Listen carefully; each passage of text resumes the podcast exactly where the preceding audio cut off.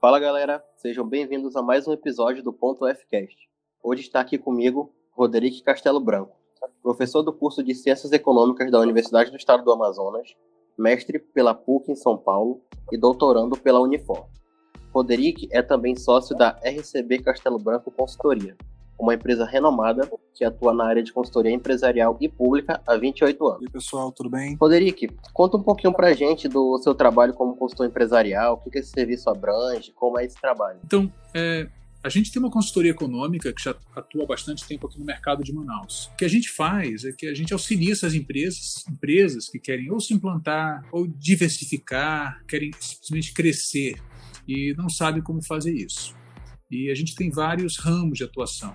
Então, a gente pode atuar tanto na elaboração de planos de negócios, ou seja, chega, você tem uma ideia e quer saber se essa ideia vai dar certo ou não. Aí nós analisamos qual é a tua, tua pretensão, né, de que forma você quer encarar esse mercado, né? se esse mercado está adequado para você, se o investimento que você está querendo fazer nesse negócio é o ideal ou não, quanto tempo negócio retorna. Então, esse é um campo de atuação. Né? Então, planos de negócio. É. A gente atua também é, com empresas de portes diversos, né? então, desde grandes empresas a pequenas empresas. Normalmente, as empresas de maior porte, elas têm interesse na área de incentivos fiscais, que a gente presta consultoria. Por, a gente está instalado aqui no polo industrial, em Manaus, onde tem um polo industrial, e uma rede de incentivos fiscais que é muito atrativa, é, a gente auxilia essas empresas a entenderem se estão aptas ou não é, a gozarem desses incentivos. Então, todo mundo que vem de fora para Manaus, é uma empresa que quer se instalar e quer gozar dos incentivos, ela precisa apresentar projetos econômicos para os órgãos competentes. Então, a gente auxilia também tanto na configuração tributária dessa empresa, quanto na, no, no, pleito a esses tipos de incentivos fiscais que tem aqui na região. É, então, a gente consegue para essas empresas esses incentivos, além de auxiliá-la nesse caminho. Certo. A gente tem mais duas linhas de trabalho, né, como consultor empresarial, é, que é a parte de financiamentos. Então, essa empresa que tomou a decisão de fazer um plano de negócios e de repente o plano de negócios demonstrou que sim, é um caminho viável, vale a pena a gente investir nesse, é, nesse segmento e agora eu preciso iniciar um negócio. Como é que eu faço isso? Então, aí a gente auxilia essas empresas a obter recursos de terceiros, obter financiamentos né, em instituições financeiras. E, por fim, um campo que tem crescido bastante é o campo de estudos socioeconômicos. São estudos sobre cadeias de valor, uhum. é, você analisa um determinado segmento econômico. Fizemos recentemente é, um estudo sobre o segmento de combustíveis, de venda de combustíveis em Manaus. Depois fizemos para o setor de distribuição também de combustíveis. Já fizemos para o setor de concentrados, um estudo da cadeia de valor. É, e, assim por diante. Então, na realidade, eu acho que o, a, a, área de consultoria empresarial em Manaus ela é bem diversificada, mas a gente conseguiu atender quatro segmentos que são bem fortes e continuam com interesse crescente. Bacana. E nessa questão da a procura vem muito das grandes empresas pela questão dos benefícios, né? Mas nesses últimos tempos, onde vem se popularizando o empreendedorismo, houve uma, uma crescente procura também já de pequenos empresários ou de médias empresas que têm intenção em se instalar e até em ampliar a capacidade produtiva? Houve sim o maior interesse dessas pequenas empresas é, voltado para ou o plano de negócio, né, onde a gente auxilia essa empresa a construir um planejamento para o futuro e verifica a viabilidade econômica do, do negócio que ela quer fazer uh, e para a obtenção de, de, de financiamentos. Uh, então, uma grande quantidade de pessoas está querendo empreender. Certo. E, e essas pessoas, que, eu tenho percebido isso de uma forma muito clara, né? elas têm cada vez mais se preparado e e colocaram na cabeça que para entrar num determinado, iniciar um negócio, é, elas querem iniciar de uma maneira mais profissional, querem ter mais segurança, reduzir riscos. Sim. Então, é, normalmente, quando elas buscam fazer isso, elas procuram o escritório de consultoria que pode dar o auxílio a elas. Né? Então, é, assim, esse, esse, esse movimento empreendedor né, de estímulo a que as pessoas iniciem seus próprios negócios acabou sendo também um, um, gerando o um aumento da demanda é, de consultoria empresarial, sim.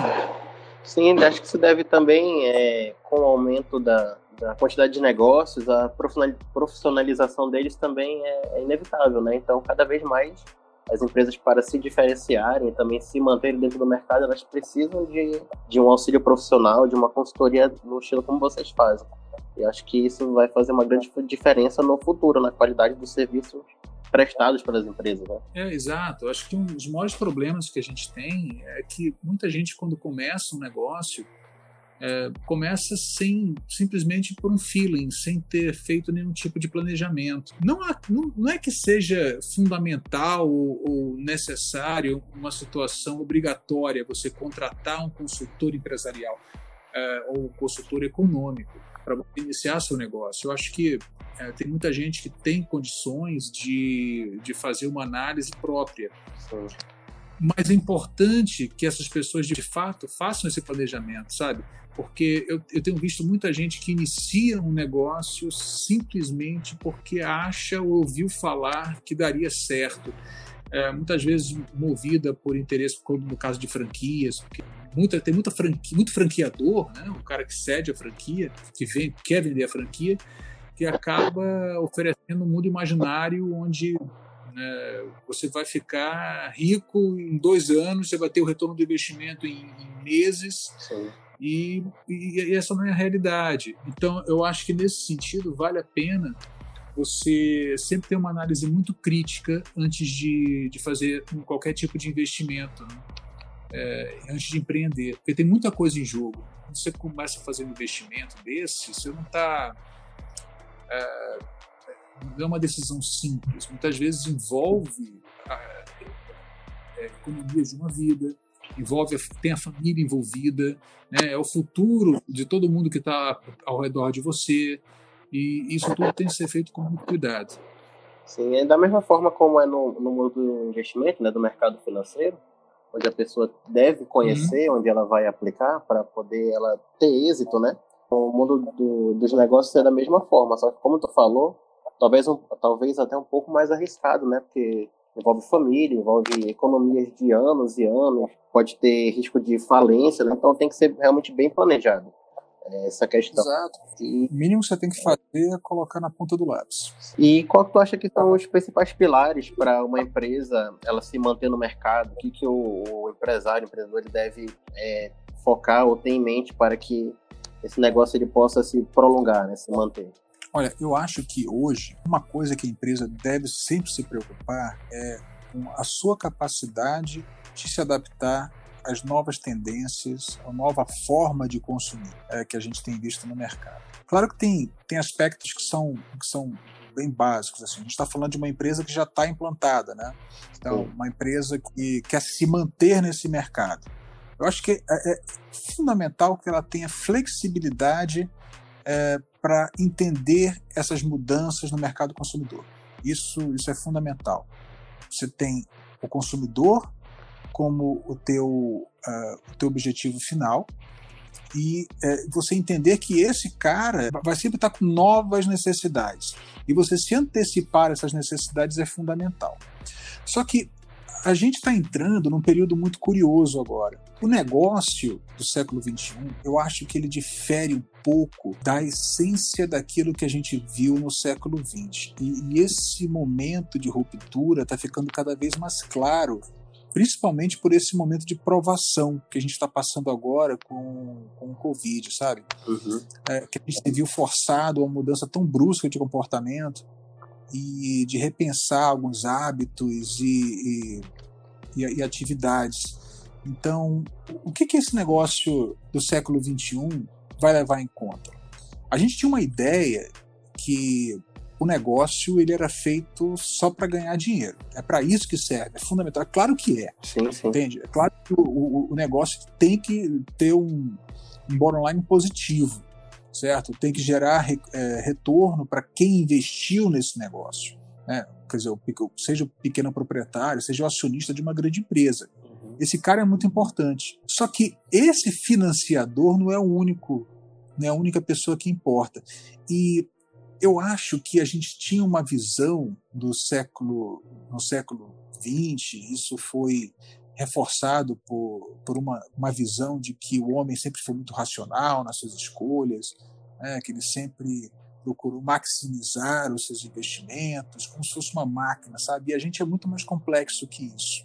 E as empresas, elas são nada mais do que reflexos dessa, dessa complexidade. Então, no momento que a gente começa a entender que a empresa é, é uma instituição humana complicada, é, que ela é representada por pessoas, né? e que, e que essas pessoas elas não respondem a, a incentivos de uma forma sempre racional. Né? Então, é, muitas vezes, quando você abre um negócio, você está sempre pensando em, é, em ah, o que eu vou fazer para ganhar dinheiro. Né? Quando na realidade está tendo uma mudança no, comportamento das pessoas, em que outras coisas passam a ser tão importantes quanto você ganhar dinheiro. Então, um negócio na, minha visão, ele vai levar em consideração como que essa empresa se relaciona com todo mundo que está ao redor dela ou dentro dela. Qual é a relação com os teus funcionários? Como é que você se relaciona? Você tem uma relação de troca com os funcionários? Ou você tem uma relação onde todo mundo ganha? Ganha a empresa, ganha o dono, ganha o funcionário.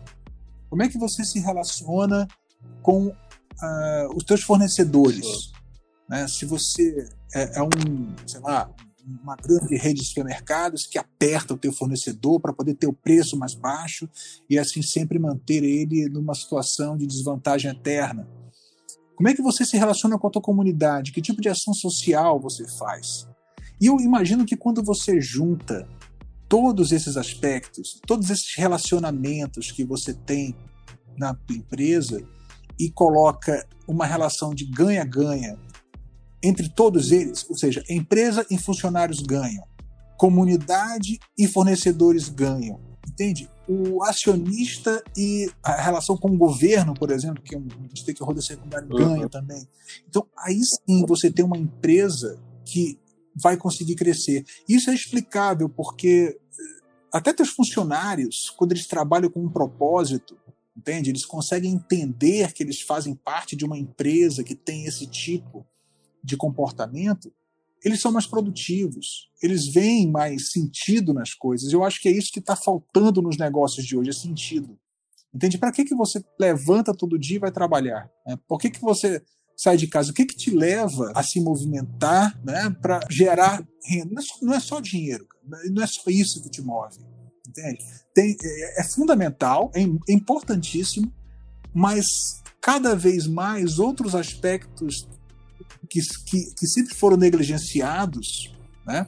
A gente tinha uma ideia da supremacia do, do, do, do, do lado financeiro durante muito tempo durante muito tempo. E eu acho que isso está alterando agora. É, então, isso é o conceito de stakeholder, né? Na verdade, os públicos de interesse que estão alinhados ali com aquela empresa. E hoje se, se vê mudando bastante, somente na questão é, empresa-funcionário, né? onde a empresa ela tem, tem que dar mais valor ao funcionário para ele, o, o sentido de aquela sensação de pertencimento, né? Acho que também aumenta muito a produtividade e também a questão de pensar no consumidor e como o consumidor, porque acho que antigamente, né, você abria um negócio como tu falou para ganhar dinheiro e a pessoa só pensava em que ela tinha que vender um produto e que quem ela poderia alcançar. Só que quando na verdade depende muito da região onde ela se instala, né, do, do que, que ela vende, porque os públicos eles têm interesses diferentes, né, e eles têm que fazer uma, uma pesquisa, né, talvez, e alinhar com o público ali da região para que a empresa se adapte, não o contrário. Acho que assim a, a empresa ela pode ser Isso. bem mais próspera. Também questão com, com o fornecedor, como tu falou, tenho lido também e visto bastante sobre isso que realmente tem que ser uma relação de ganha-ganha. Uhum. Onde se um sai ganhando e o outro Exato. sai perdendo, então aquele negócio ali ele vai não vai durar muito tempo, né? Alguém vai desistir, alguém vai acabar passando a perna no outro e isso só tende a, a, Exato. Tu, é, tu, tu que é da área, desculpa te, te interromper, tu que é da área de economia, é, esse conceito de trade-off, né, que a gente tanto vê, sempre há uma relação de troca entre as uhum. coisas. É, você é, você deixa de, deixa de comer um hambúrguer para comer uma maçã porque engorda. Por outro lado, você perde a sensação de satisfação que é de comer uma boa carne, né? uma, uma comida é, mais temperada, etc. Então, é, na realidade, eu acho que a gente tem que superar essa ideia de, de troca por uma ideia de inclusão, sabe? Onde a gente consiga fazer com que todo mundo ganhe ao mesmo tempo. Sabe? Eu acho que é, tem uma liga quando você tem uma liga aí que quando você junta todos esses interesses em conjunto é, acabam transformando algo muito mais próximo está muito mais perto da essência daquilo que a gente é mesmo transforma a empresa em algo muito mais próximo da humanidade né do, do, do humano uhum. e isso para mim tá, é, é, o que representa aquilo que vai ser o, o negócio no futuro sabe? Entender como é que isso funciona. É claro que é, isso faz parte da formação da empresa, isso faz parte de uma. Quando você está montando um negócio e você pensa, okay, eu já tenho uma ideia de negócio, tem vários aspectos que todo plano de negócio sempre considera, né? Você tem que considerar onde você vai se plantar, é, para quem eu vou vender, quais são os competidores e tudo. Então, eu acho que nada disso é, deve ser esquecido, mas eu acho que tem muito que possa ser complementado. Já dentro desse mesmo tema, Rodrigo, olhando já para internamente para a empresa, eu acho que também seria importante, além de pensar no cenário externo, né, que é muito importante, principalmente nos dias de hoje, é, planejamentos como, por exemplo, ter um, um, um planejamento financeiro, né, é, tem um bom controle de finanças. Eu acho que, principalmente empresas familiares de pequeno porte, hoje acho que pecam muito nessa parte de, de controle de finanças e de planejamento. Uhum. É, questão de eliminar despesas desnecessárias, né? Que às vezes. É, eu, eu já presenciei isso quando eu trabalhei numa, na empresa da minha família, uhum. onde uma parte dos sócios é, gastava muito, coisas muito desnecessárias, uhum. isso comprometia o fluxo de caixa da empresa, e a outra parte já era mais, mais como eu posso dizer, mais cabeça, né? Já entendia que aquilo é, faria mal para a saúde da empresa. Eu acho que também devem ter várias empresas que pecam nesse ponto e deveriam rever. E andei pesquisando e eu acho que pode, eu acho que faz diferença uh, ter um, um software de gestão e vendas e estoque, né? uhum. um software geral, que deixa a empresa mais dinâmica. Na, na empresa familiar que eu trabalhei, também a gente fazia tudo manualmente. E eu sentia que isso puxava um pouco para trás. Eu sempre é, sugeri questão de software, tudinho, mas sempre foi, foi negado, né? Então eu, eu acho que eu senti um pouco na pele que essa questão de, de ter um software para ajudar na gestão, além dos planejamentos, ele ajuda bastante. Paulo, realmente, eu acho que você está correto quando você menciona essa dificuldade das empresas familiares. A coisa mais comum que tem é, é, a empresa familiar, normalmente a pequena empresa familiar, é fazer essa confusão entre o que é despesa da empresa, o que é receita da empresa e o que é a despesa doméstica. Né? Então, quando, quando as vendas estão aquém né, da, da expectativa, quando você passa por uma crise, é, ou quando você teve uma despesa em casa que você não esperava. Muitas vezes esse proprietário, né, esse membro da família, ele acaba tomando uma decisão impulsiva de, ah, eu vou pegar recurso da empresa como se fosse colocar, pegar dinheiro de lá, é, tirar dinheiro do bolso esquerdo e botar no bolso direito. E na realidade, a gente tem que entender que são são duas coisas distintas. Uma coisa são tuas despesas de casa, outra coisa é aquela da tua empresa. Se você quiser que ela prospere, você tem que fazer análise de viabilidade considerando os custos dela. Então, o, o, por isso que é muito importante você, no momento em que vai construir teu plano de negócios, quer, ou quer empreender, pensar, ok, quanto é que eu quero de prolabore para poder manter as minhas contas em dia? É, quanto é que eu preciso ganhar? Você pega esse valor, joga no teu plano de negócio. Conheço muita empresa, fiz muito plano de negócio em que os sócios tinham condições, tinham alguma renda é, é, variável, né? É, que eles tinham certos investimentos e falavam, não, olha, nos primeiros dois anos eu quero que esse negócio dê certo e eu não quero para a Labore, não vou tirar para a Labore para mim, vou trabalhar com o lucro dela. Reservo uma parte para reinvestir na empresa e uma outra parte eu guardo é, para mim. Se tiver, beleza. Se não tiver, eu vou segurar a onda porque é algo que eu quero ter e eu sei que vai me dar retorno no futuro. Né? Então, essa é uma confusão muito grande. Agora, você mencionou um outro ponto muito importante, que para você entender é, esse, esse sistema de pagamentos, do fluxo de caixa, você tem que investir num bom sistema de gestão. Principalmente a empresa que está começando. A empresa que é, vai iniciar, fazer, vai fazer seus investimentos iniciais, né? e investimento não é o, não é o gasto, né? não é aquilo que você compra e vai se exaurir, vai te dar um retorno. Você vai fazer um investimento numa boa mesa para atender os seus clientes e você vai fazer um investimento num bom sistema de gestão, assim como num sistema de câmeras para dar mais segurança, e assim por diante. Então, e o sistema de gestão ele acaba sendo negligenciado, é tratado como um, um, um item de segunda importância. Quando na realidade é ali que ele vai te dar todo o retrato do teu negócio. E mais, ele vai te dar possibilidade de crescer, porque à medida que teu negócio vai crescendo, à medida que teu negócio vai ganhando clientes, vai aumentando de complexidade, a ideia é que o dono tenha essa visão mais estratégica do negócio. De que forma o meu negócio está inserido nesse mercado? Eu vou conseguir entender essa minha empresa de uma forma mais macro atrás do balcão, ou na linha de frente, ou fazendo tudo ao mesmo tempo? Você não vai. Você vai ter que delegar essas funções e você vai ter que ter o controle do que está acontecendo na tua empresa. Isso você vai conseguir por meio do sistema. Né? Mais ainda, eles vão te dar eles vão, eles, eles vão te dar, o sistema ele vai te dar os dados necessários para você é, se posicionar estrategicamente. Fundamental você ter dados para tomar a decisão correta. Né? Eu acredito que esse investimento é, é, no início é fundamental. Então, eu acho que nessa questão da gestão da empresa, né, o, o empreendedor de pequeno porte, né, o microempreendedor também, eles não têm essa, não tem tanto essa visão de que o proprietário, na verdade, ele tem que ser mais gestor, na verdade, ele tem que ser o gestor da empresa, né, e não o operacional. Porque é comum ver muitas, é, principalmente nos micro, nas microempresas, né? É, a pessoa abre e ela é totalmente operacional.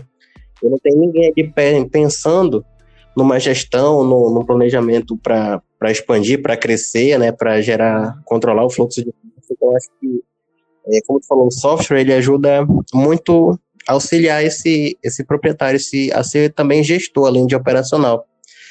E a gente viu aqui, né, que para quem está começando, é, e acho que até para rever, né, a questão do, do, posicionamento da empresa, fazer um plano de negócio seria indispensável, né? Não, não tem como começar sem ter um plano de negócio. Eu acho, eu acho, eu acho que você não precisa ter um, um plano de negócio perfeito, sabe?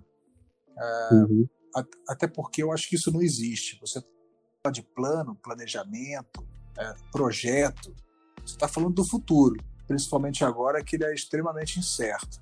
Mas você pode se aproximar mais, você pode é, se precaver para algumas oscilações, né? Pra, pra, por exemplo, é, é muito mais seguro você fazer projeções de cenários, um cenário pessimista, um otimista, um cenário mais mediano para o futuro, é, te dá muito mais segurança de, uh, na hora de que você, que você vai entrar no, no, mercado que você nunca atuou, do que você simplesmente entrar na doida lá. Né? Então, entender de que forma uh, determinado produto influencia na tua receita total, compreender o mercado, qual é o peso dos custos fixos na tua, nos teus custos totais. Né? Então, se você tem um aluguel muito caro, e muita gente acha que o ponto é fundamental, né? Então, pô, determinados negócios de fato é, outros nem tanto. Então, você acaba pagando um aluguel que inviabiliza o teu próprio negócio. Se você optasse por uma outra região, é, talvez a tua queda de receita é, não comprometesse tanto o teu negócio quanto aquela opção, aquela primeira opção para o aluguel. Né? Enfim, é, eu acho que o plano de negócios, um dos pontos mais importantes de você fazê-lo é porque ele te força ao exercício de pensar o teu negócio. É ali que você vai pensar. Quando você coloca no papel, você está estimulando o, o teu raciocínio a, a, a desbravar um, um, campo ainda desconhecido. Que uma coisa é você pensar, pensar sobre ele, outra coisa é quando você coloca ele na planilha, certo? Quando você coloca, começa a escrever o que, para que, que serve o meu negócio? Qual é o propósito dele? Qual é a missão dele? Que tipo de valor eu vou trazer com ele? o que, que eu vou criar de valor para a sociedade? O que, que eu vou criar de diferencial para o meu negócio? Né? Quem são os concorrentes? Coloca lá no. elenca quais são os concorrentes. O que, que eu vou me diferenciar desses caras? É, isso aí é o plano de negócio tipo, da forma bem ampla. Sim. E aí você vai para o plano financeiro, que é importantíssimo. Quanto é que eu vou vender nesse primeiro ano? Nesse, nesse primeiro mês?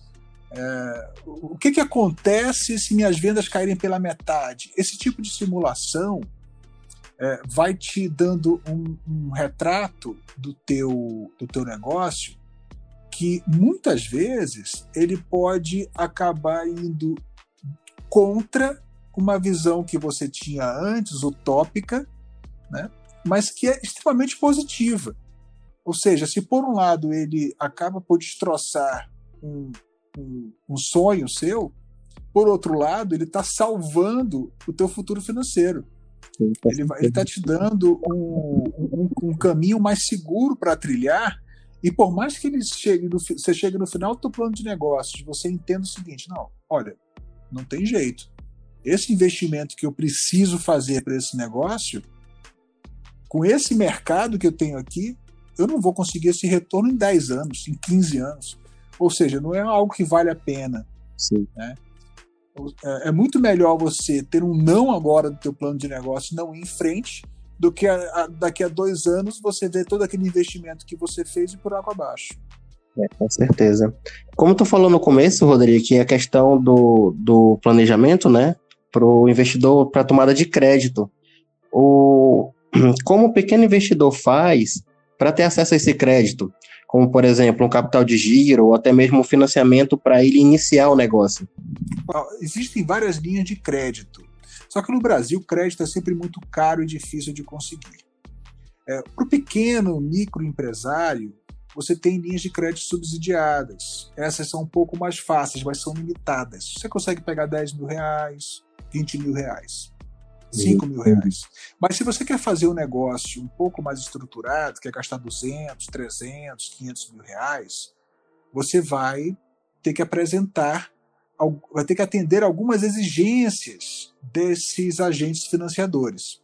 Você vai ter que ter garantia, você, né, ou seja, você vai ter que apresentar um imóvel em garantia, de repente um, alguns aceitam carros, veículos, outros um terreno, um apartamento. É, muitas vezes o, o, próprio banco ele não entra com, financiando totalmente esse, esse teu investimento, né? Ele vai entrar com uma parte, você vai ter que entrar com outra parte, ou seja, você vai ter que ter uma contrapartida. Uhum. Né? Vai ter que estar com o teu nome limpo na praça. Então, às vezes é um pouco mais complicado do que parece. Mas existem opções Sim, então por isso que a empresa que vai iniciar nessa, nesse caminho, ela tem que estar extremamente bem organizada e já ter algum capital inicial para poder crescer junto com o empréstimo.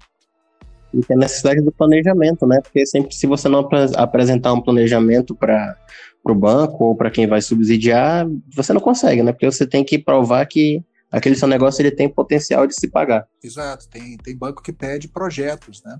Se você vai fazer um investimento, um investimento fixo ou investimento misto, você precisa apresentar para o banco, é, convencer o banco que esse, de que esse investimento é, você vai ter condições de pagar.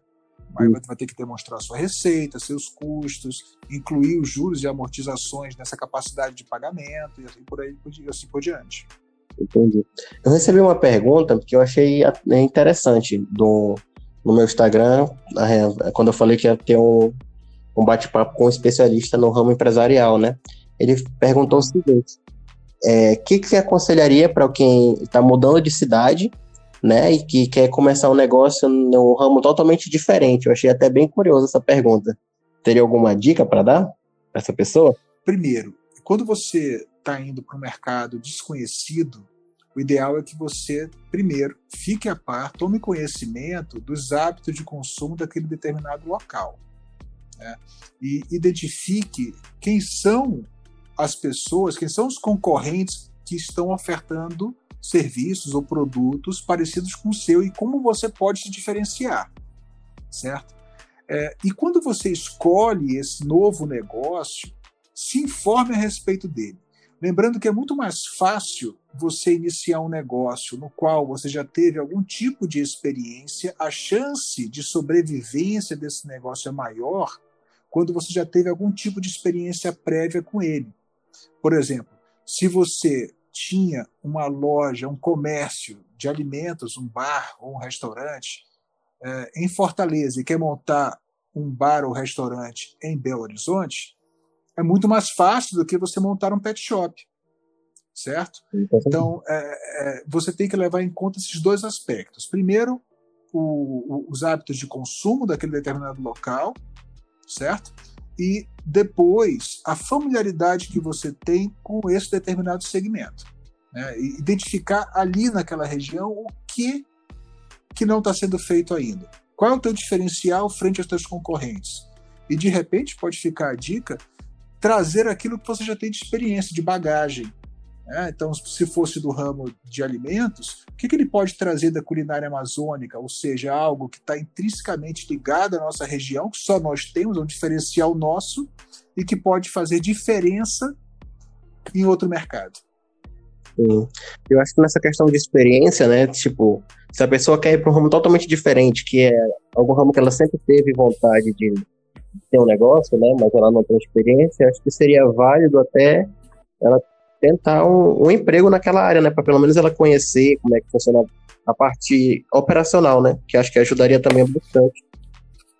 Ajuda, ajuda bastante. Se você é um, se você já foi, por exemplo, um, um garçom, você conhece mais de restaurante do que um auxiliar administrativo que é montar um restaurante.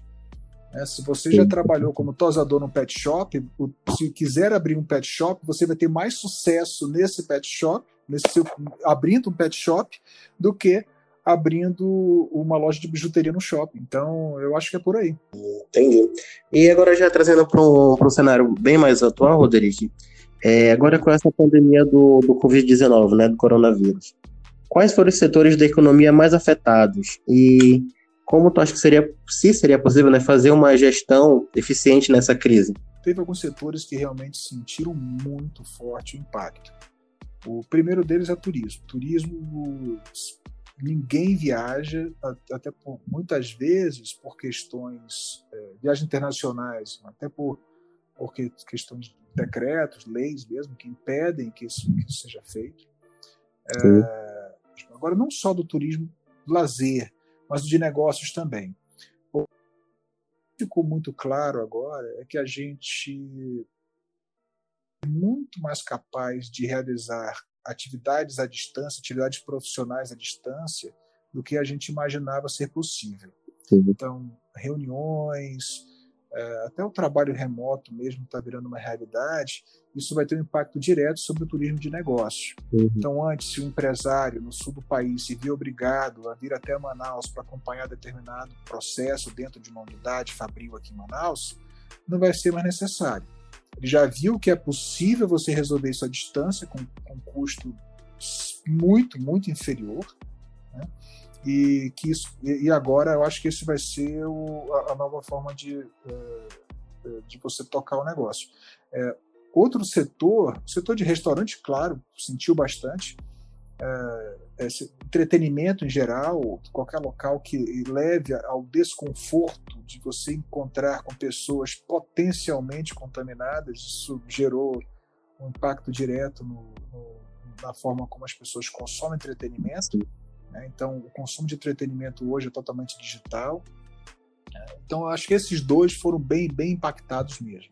Entendi. E assim, no cenário geral, tu acha que é, há alguma coisa para se fazer para evitar que, em questão de gestão mesmo, que a empresa possa se recuperar mais rápido ou que tenha menos perdas, ou realmente a gente tem que esperar essa, essa onda passar para a gente poder ver o aquecimento novamente da economia? Eu acho que tem a ver com aquela com aquela capacidade, com a flexibilidade, a capacidade de adaptação da empresa. Isso virou meio que um clichê, mas isso é muito real.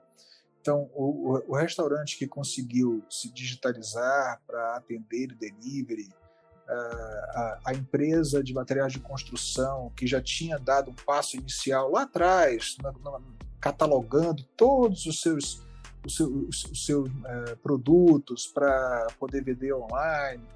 É, esse pessoal que conseguiu acessar esse, essa tendência do e-commerce, esse pessoal saiu na frente. É, não tem muito que se possa fazer a não ser correr atrás desse processo de digitalização que é inevitável.